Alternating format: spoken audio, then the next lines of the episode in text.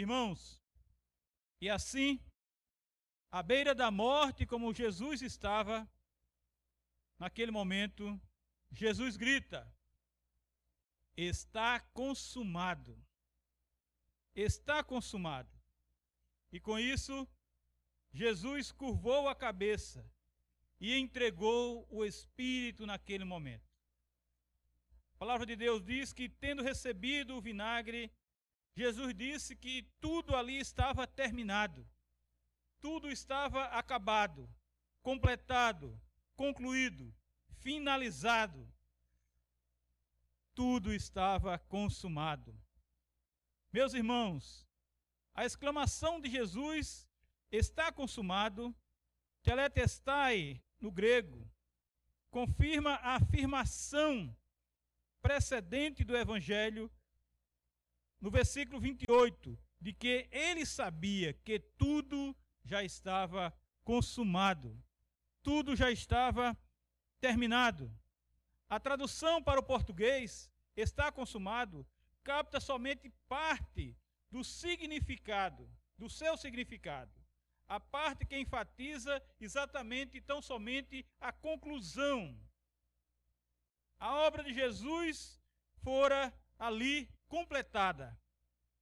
Aquele não fora um grito de derrota, nem é meramente o anúncio de morte iminente, embora não seja menos que isso. O verbo ali usado, do qual esta forma deriva, denota realização de uma tarefa. E no contexto religioso, nos contextos religiosos, tem a implicação de cumprir totalmente toda e qualquer obrigação religiosa. No capítulo 17, no versículo 4, o filho pôde dizer antecipadamente ao pai: Eu te glorifiquei na terra, consumando a obra que me confiaste para fazer. Consumando, irmãos, traduz o verbo, o mesmo verbo usado na referência aqui ao cumprimento da Escritura, consumando para ser consumado para se cumprir as Escrituras, como está no versículo 28. Então, irmãos, agora, não mais em previsão, não mais prevendo o que iria acontecer, mas agora confirmando, mas no momento de consumação agora da morte, ele declara que a sua obra está exatamente terminada. Tudo terminado. Em Mateus, em Marcos, no livro de Marcos, no Evangelho de Marcos, capítulo 15, versículo 37, o evangelista declara que, embora não apresente o que Jesus falou, ele gritou mais uma vez, talvez o alto brado, e esse alto brado nada mais era do que que tudo estava consumado. Então, irmãos, o fato de o conteúdo estar registrado em João, desta maneira que lemos, pode ser que porque o discípulo amado estava perto o bastante para ouvir o brado de Jesus, ouvir as últimas palavras do Filho de Deus. Todas as profecias que derivam se cumprir com sua paixão, agora tinha se concretizado. Todo o propósito com que o Pai tinha enviado o Filho ao mundo tinha agora seu cumprimento garantido. De modo como Jesus via a obra completa de redenção, tanto obediência ativa quanto passiva, o cumprimento da lei e o fato de ter suportado sua maldição, enfim, estava agora finalizada. E uma vez, já que esse propósito incluía a salvação do mundo e a providência de vida eterna para todos os crentes, tanto a salvação como a vida eterna já podiam ser obtidos agora plenamente, livremente. Como diz lá em João, no terceiro capítulo, versículo 15: para que todo que nele crê tenha a vida eterna. Também em João capítulo 3, Versículo 17 diz: Porquanto Deus enviou seu Filho ao mundo, não para que julgasse o mundo, mas para que o mundo fosse salvo por ele. Meus irmãos, minhas irmãs, Jesus, após bradar que estava consumado, naquele momento ele inclina a cabeça. E nessa atitude pode estar implícito que ele inclina voluntariamente, pronto para agora dormir o sono da morte. Isso é reforçado pelas palavras: rendeu o espírito, entregou a Deus. Lucas escreve que as últimas palavras de Jesus foram: Pai, nas tuas mãos entrego o meu espírito, como está lá em Lucas 23, 46. E essas palavras, irmão, do, do Salmo 31, 5, durante muitos séculos foram parte da oração vespertina de todos os judeus piedosos e podem bem ter sido esse sentido exatamente para Jesus. Se ele estava acostumado a repetir essas palavras antes de ir dormir, ele agora as disse pela última vez. Ninguém tirou a vida dele. Ele tinha autoridade para dispor dela, conforme sua espontânea vontade o ato máximo da obediência filial, de filho, como ele era. Ele entregou, ninguém lhe tomou. Ele deu sua vida. No capítulo 10, versículo 11 de João, ele diz: Eu sou o bom pastor, o bom pastor dá a vida pelas ovelhas, entrega a vida pelas ovelhas. Então ninguém tomou a vida dele ele simplesmente deu. Um dos melhores resumos do significado da morte de Jesus, um pequeno poema, é particularmente apropriado aqui, porque ele espelha o uso de João, que João faz da ironia para ajudar seus leitores a ver. O poema que diz: Ele, o inferno, no inferno derrubou. Feito pecado, ele o pecado destronou. Curvado para o túmulo, para o túmulo, destruiu. Assim, e a morte, ao morrer, exterminou. Meus irmãos, Jesus estava destinado a morrer. Morrer por nós. Subir naquele trono de vergonha e dor pela minha vida e pela sua vida. Passar tudo o que ele passou, como diz o profeta Isaías no capítulo 53, falando sobre o sofrimento vicário do servo do Senhor. Isaías relata: como raiz de uma terra seca, não tinha boa aparência, nem formosura, nem havia nenhuma beleza. Era desprezado e o mais rejeitado entre os homens. Homem de dores e que sabe o que é padecer. E como um de quem os homens escondem o rosto, era desprezado, e dele ninguém, e dele não fizemos caso. Nós o considerávamos como aflito, ferido de Deus e oprimido.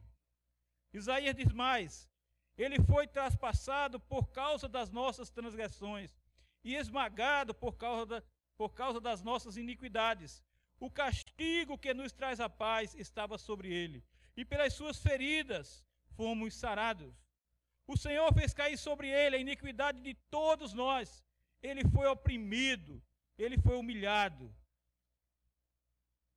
Como cordeiro foi levado ao matadouro, e como ovelha muda diante dos seus tosqueadores, ele não, não abriu a boca.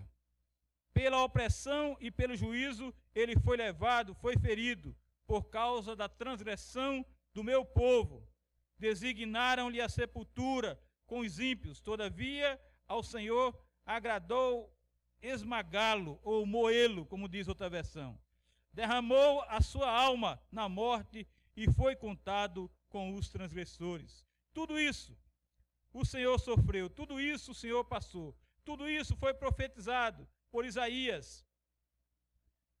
E o Senhor Jesus passou por tudo isso para que hoje nós tenhamos a liberdade de glorificar o seu nome, de exaltar o seu nome, de tê-lo com alegria como nosso Senhor, nosso Salvador, nosso Redimor, nosso Redentor.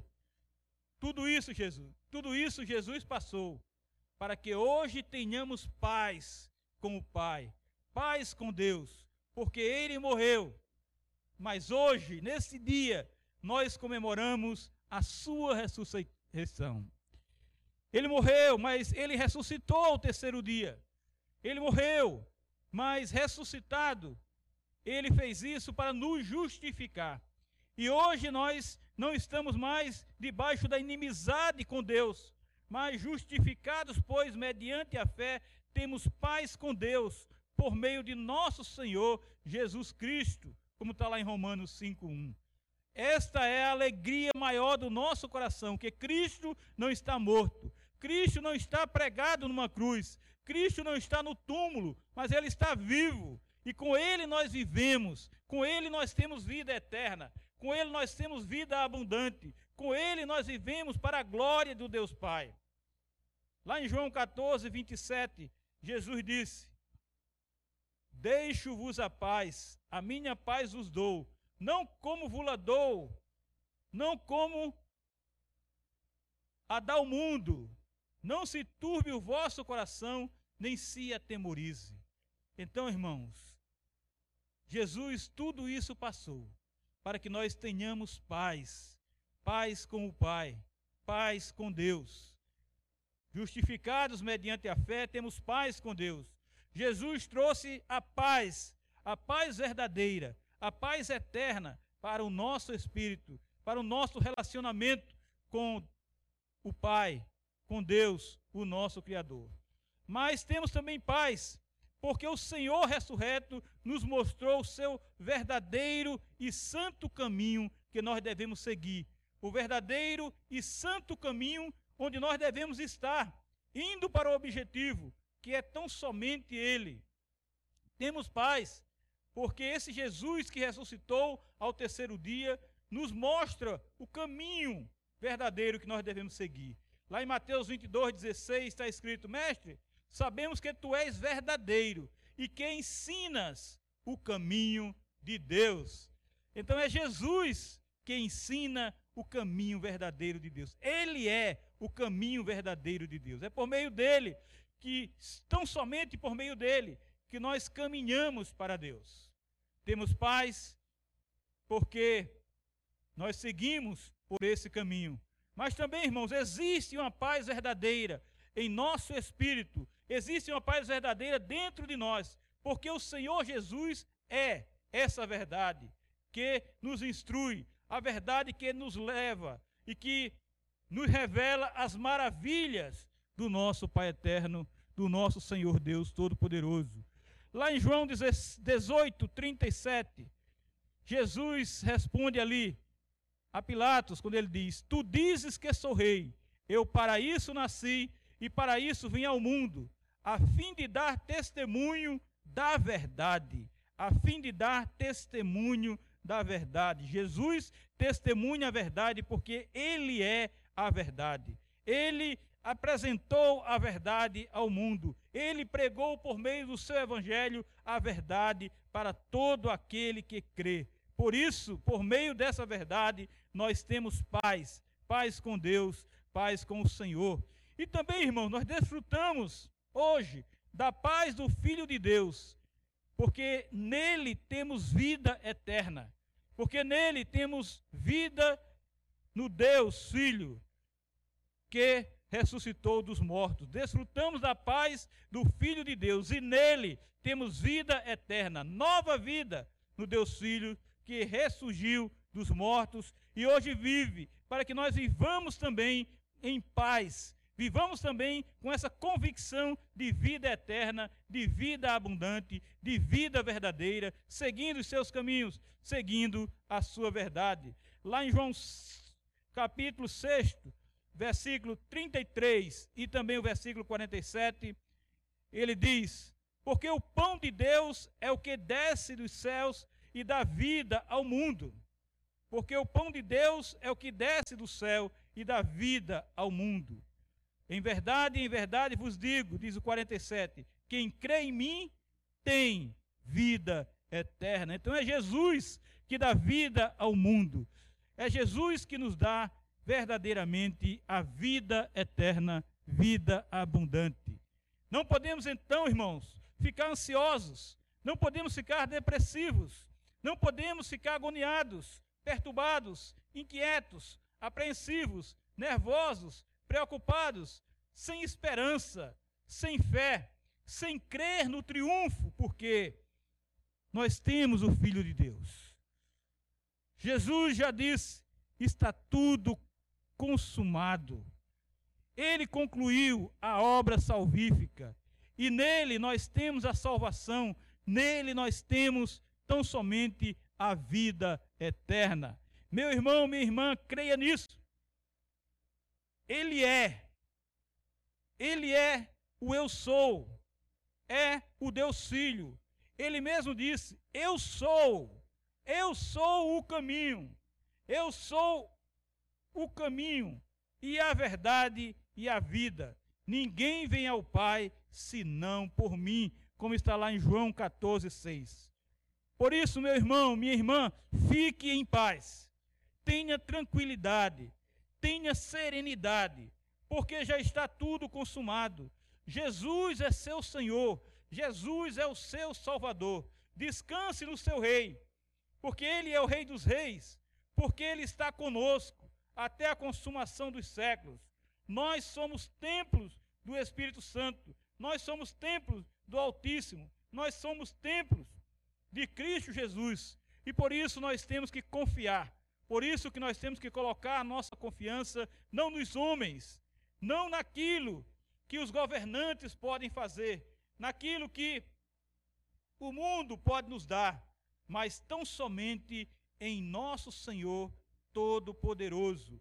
Ele que confirmou tudo, ele que consumou tudo, ele que terminou tudo, a obra que ele que tinha que fazer, ele fez, fez completa, fez totalmente, para que hoje, meu irmão, eu e você, tenhamos a verdadeira paz, a verdadeira alegria, a verdadeira tranquilidade, a convicção de que não estamos perdidos, não estamos só, não estamos no mundo de trevas, não estamos na escuridão, mas estamos na luz de Cristo Jesus. E é nele que nós temos paz, e é nele que nós devemos viver em paz, porque ele morreu, mas ele ressuscitou e ele tem vida, e está vivo entre nós, está vivo conosco, Eis que estarei convosco, Ele está conosco, eis que estarei convosco até a consumação dos séculos. Ele está comigo, Ele está com você, e nada, nada deste mundo, nada que tenha acontecido,